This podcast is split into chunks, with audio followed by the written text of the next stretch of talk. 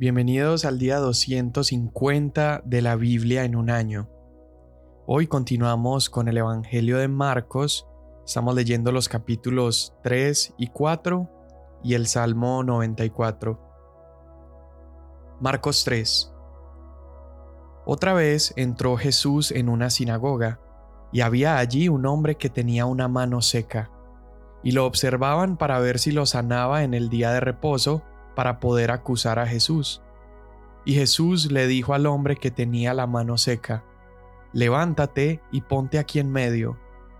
Entonces Jesús dijo a los otros, ¿Es lícito en el día de reposo hacer bien o hacer mal, salvar una vida o matar? Pero ellos guardaban silencio, y mirando con enojo a los que lo rodeaban, y entristecido por la dureza de sus corazones, le dijo al hombre, extiende tu mano. Y él la extendió, y su mano quedó sana.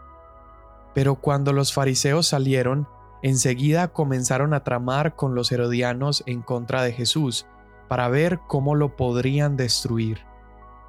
Entonces Jesús se retiró al mar con sus discípulos, y una gran multitud de Galilea lo siguió, y también de Judea, de Jerusalén, de Idumea, del otro lado del Jordán, y de los alrededores de Tiro y Sidón, una gran multitud, que al oír todo lo que Jesús hacía, vino a él. Y dijo a sus discípulos que tuvieran lista una barca para él por causa de la multitud, para que no lo oprimieran, porque él había sanado a muchos, de manera que todos los que tenían aflicciones para tocar a Jesús se echaban sobre él. Y siempre que los espíritus inmundos venían a Jesús, caían delante de él y gritaban, Tú eres el Hijo de Dios. Pero él les advertía con insistencia que no revelaran su identidad.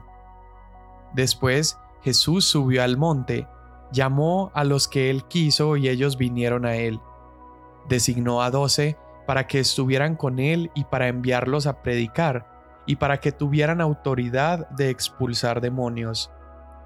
Designó pues a los doce, Simón, a quien puso por nombre Pedro, Jacobo, hijo de Zebedeo, y Juan, hermano de Jacobo, a quienes puso por nombre Boanerges, que significa hijos del trueno, Andrés, Felipe, Bartolomé, Mateo, Tomás, Jacobo, hijo de Alfeo, Tadeo, Simón el cananita, y Judas Iscariote, el que también lo entregó.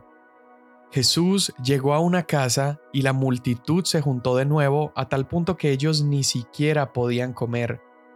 Cuando sus parientes oyeron esto, fueron para hacerse cargo de él porque decían, está fuera de sí. Y los escribas que habían descendido de Jerusalén decían, tiene a Belcebú y expulsa a los demonios por medio del príncipe de los demonios. Llamándolos junto a él, Jesús les hablaba en parábolas ¿Cómo puede Satanás expulsar a Satanás? Si un reino está dividido contra sí mismo, ese reino no puede perdurar. Si una casa está dividida contra sí misma, esa casa no podrá permanecer. Y si Satanás se ha levantado contra sí mismo y está dividido, no puede permanecer sino que ha llegado su fin. Pero nadie puede entrar en la casa de un hombre fuerte y saquear sus bienes si primero no lo ata. Entonces podrá saquear su casa. En verdad les digo que todos los pecados serán perdonados a los hijos de los hombres y las blasfemias con que blasfemen, pero cualquiera que blasfeme contra el Espíritu Santo no tiene jamás perdón, sino que es culpable de pecado eterno, porque decían, tiene un espíritu inmundo. Entonces llegaron su madre y sus hermanos, y quedándose afuera mandaron a llamar a Jesús. Y había una multitud sentada alrededor de él, y le dijeron, Tu madre y tus hermanos están afuera y te buscan. ¿Quiénes son mi madre y mis hermanos? les dijo Jesús. Y mirando a los que estaban sentados en círculo alrededor de él, dijo, Aquí están mi madre y mis hermanos, porque cualquiera que hace la voluntad de Dios, ese es mi hermano y hermana y madre. Comenzó Jesús a enseñar de nuevo junto al mar, y se llegó a él una multitud tan grande que tuvo que subirse a una barca que estaba en el mar, y se sentó. y toda la multitud estaba en tierra a la orilla del mar. Les enseñaba muchas cosas en parábolas y les decía en su enseñanza, Escuchen, el sembrador salió a sembrar, y al sembrar, una parte de la semilla cayó junto al camino, y vinieron las aves y se la comieron. Otra parte cayó en un pedregal donde no tenía mucha tierra, y enseguida brotó por no tener profundidad de tierra pero cuando salió el sol se quemó, y por no tener raíz se secó. Otra parte cayó entre espinos, y los espinos crecieron y la ahogaron, y no dio fruto. Y otras semillas cayeron en buena tierra, y creciendo y desarrollándose dieron fruto, y produjeron unas a treinta, otras a sesenta, y otras a ciento por uno.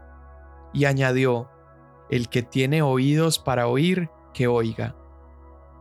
Cuando Jesús se quedó solo, sus seguidores junto con los doce le preguntaban sobre las parábolas. A ustedes les ha sido dado el misterio del reino de Dios, les decía, pero los que están afuera reciben todo en parábolas, para que, viendo, vean pero no perciban, y oyendo, oigan pero no entiendan, no sea que se conviertan y sean perdonados. También les dijo, no entienden esta parábola, ¿cómo pues comprenderán todas las otras parábolas? El sembrador siembra la palabra. Estos que están junto al camino donde se siembra la palabra son aquellos que en cuanto la oyen, al instante viene Satanás y se lleva la palabra que se ha sembrado en ellos. Y de igual manera, estos en que se sembró la semilla en pedregales son los que al oír la palabra enseguida la reciben con gozo pero no tienen raíz profunda en sí mismos, sino que solo son temporales.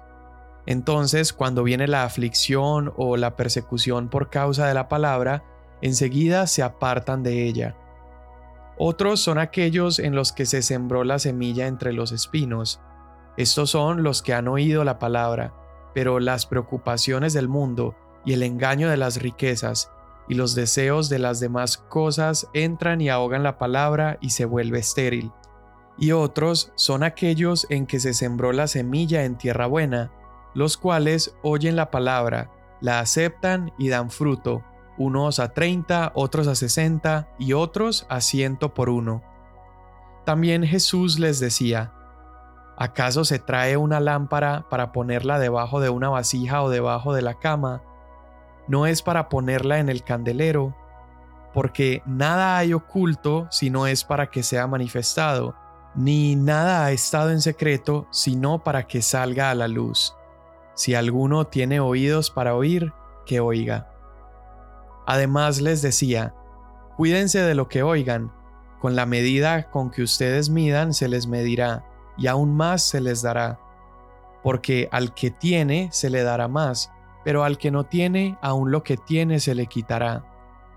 Jesús decía también, el reino de Dios es como un hombre que echa semilla en la tierra, y se acuesta de noche y se levanta de día, y la semilla brota y crece. ¿Cómo? Él no lo sabe. La tierra produce fruto por sí misma, primero la hoja, luego la espiga, y después el grano maduro en la espiga. Y cuando el fruto lo permite, él enseguida mete la hoz porque ha llegado el tiempo de la siega. También Jesús decía, ¿A qué compararemos el reino de Dios o con qué parábola lo describiremos? Es como un grano de mostaza, el cual cuando se siembra en la tierra, aunque es más pequeño que todas las semillas que hay en la tierra, sin embargo, después de sembrado, crece y llega a ser más grande que todas las hortalizas y echa grandes ramas tanto que las aves del cielo pueden anidar bajo su sombra. Con muchas parábolas como estas, Jesús les hablaba la palabra según podían oírla, y sin parábolas no les hablaba, pero lo explicaba todo en privado a sus propios discípulos. Ese mismo día, caída ya la tarde, Jesús les dijo, Pasemos al otro lado. Despidiendo a la multitud, lo llevaron con ellos en la barca como estaba, y había otras barcas con él.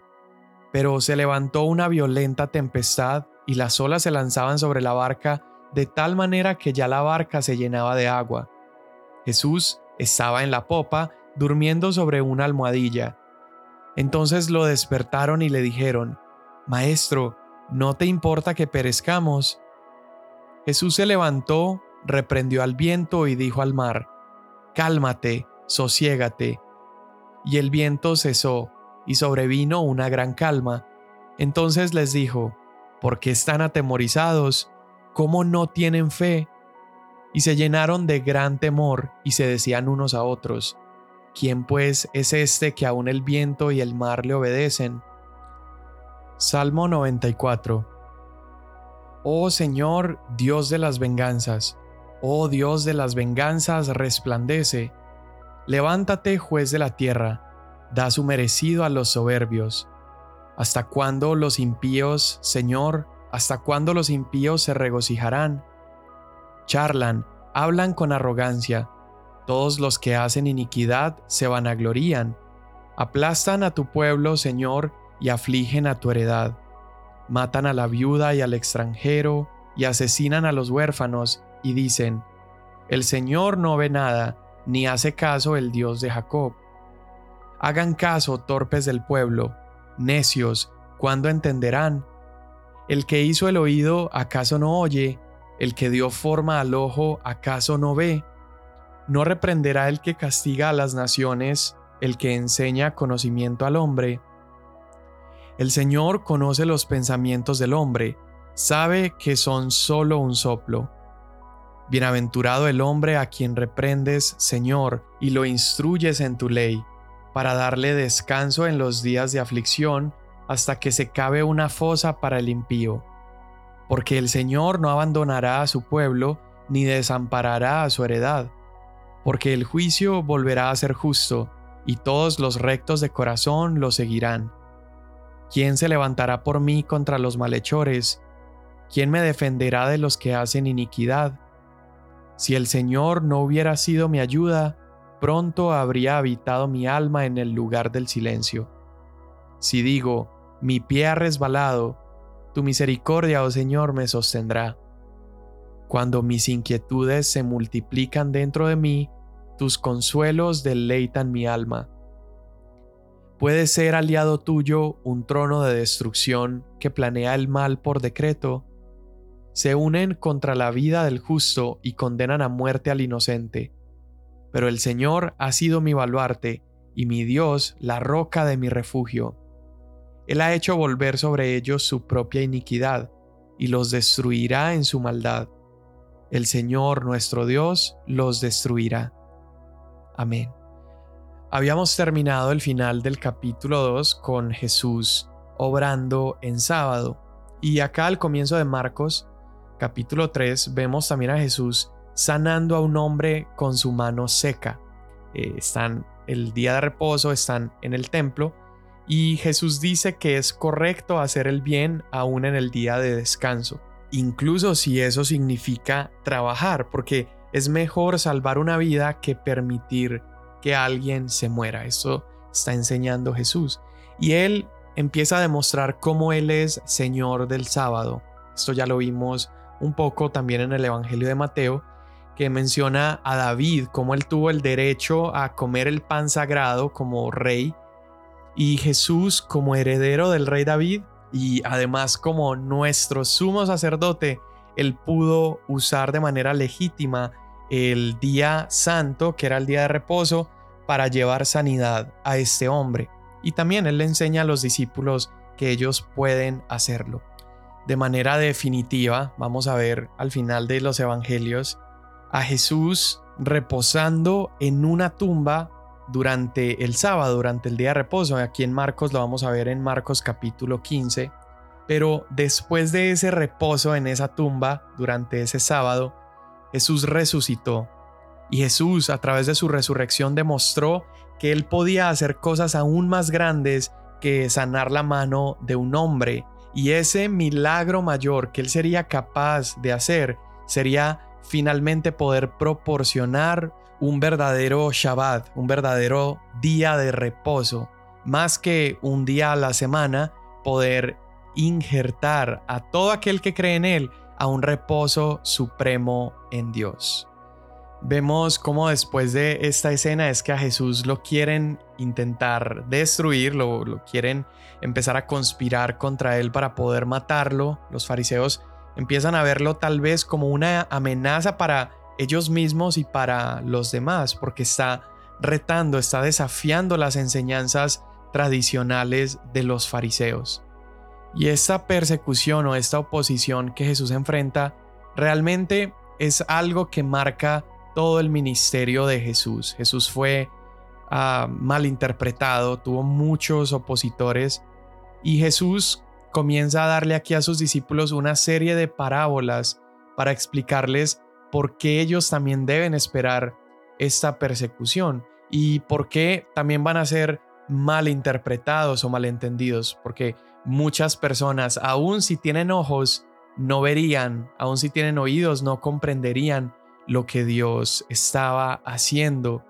Y Jesús da esta parábola de la pequeña semilla de mostaza que nos está tratando de enseñar todo lo grande que puede crecer a partir de algo tan pequeño, algo incluso oculto. Cuando quieres sembrar una semilla necesitas ocultarlo bajo la tierra.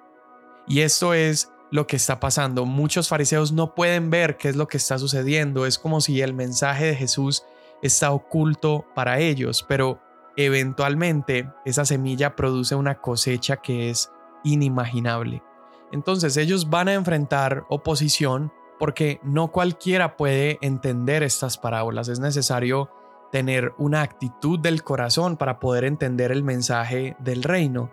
Y esta actitud del corazón creo que tiene que ver también con humildad y con sencillez.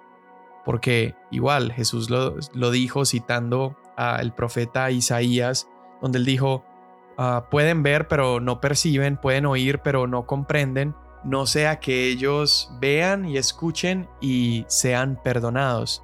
Y todo esto está hablando de una actitud del corazón de los fariseos. Su, corazón es duro, tiene como un callo y esto es debido a su orgullo, eh, a su autosuficiencia. Ellos pensaban que eran tan justos, ellos pensaban que lo sabían todo. Y Jesús también, por medio de la parábola de la semilla, nos está dejando entender algo y es que para que el mensaje del Evangelio del Reino pueda brotar en nuestros corazones, primero, como una semilla, debemos morir. Debemos morir a ese orgullo, debemos morir a nuestra autosuficiencia. Y vemos a Jesús durante todos los evangelios que si en algún momento él tuvo problemas con alguien, fue precisamente con estas personas, aquellos de corazón duro. Entonces, si yo busco sabiduría, necesito humillarme. Si yo busco el, mensaje del reino de los cielos, yo necesito humillarme como esta semilla que es enterrada para poder dar fruto. Necesitamos que nuestro corazón sea suavizado, que nuestro corazón sea cambiado. Y entonces oiremos y entenderemos y veremos y comprenderemos. No solamente las parábolas de Jesús nos ayudan a comprender esto, pero también su muerte y su resurrección nos enseñan cómo al igual que la semilla de mostaza que está enterrada, esa muerte de Jesús nos promete y nos anuncia que hay una nueva vida a punto de brotar de la tierra. Y bajo ese árbol pueden anidar muchas personas y definitivamente es bajo la sombra que produce el árbol de vida que es Cristo Jesús después de haber sido sepultado y que al tercer día hubiera brotado vida de esa tumba, es bajo ese árbol que todas las naciones, los hijos de Dios, nos congregamos abajo de él. Entonces, entendemos que necesitamos una actitud del corazón, entendemos que Jesús está demostrando por qué este mensaje sería difícil de recibir para muchas personas porque sus corazones están endurecidos, pero también aprendemos y entendemos que a los que somos llamados hijos de Dios, el Señor nos ha permitido entender todas estas cosas. En Marcos capítulo 4, verso 11, Jesús les dice, a ustedes se les ha dado el secreto del reino de Dios. Es decir, esto que está oculto para otros, ustedes lo pueden comprender. Porque vemos a estos fariseos que cada vez endurecen más y más sus corazones al mensaje de Jesús. Vemos contrario a ello, los discípulos, que muchos de ellos no eran para nada preparados, solamente sabían oficios, eran pescadores, etc. Ellos, personas sencillas, comunes y corrientes, fueron llenados y dotados de entendimiento. Jesús es capaz de darnos a ti y a mí la capacidad de ver este mensaje que está oculto para otros. Jesús nos permite ver cómo viene vida después de la muerte, cómo cuando entregamos nuestras vidas a Él, entonces empieza a brotar una nueva y mejor vida. Mira cómo Juan, primera de Juan, capítulo 5, verso 20, nos ayuda a entender un poco más cómo Dios ha revelado a nosotros ese secreto del reino de Dios.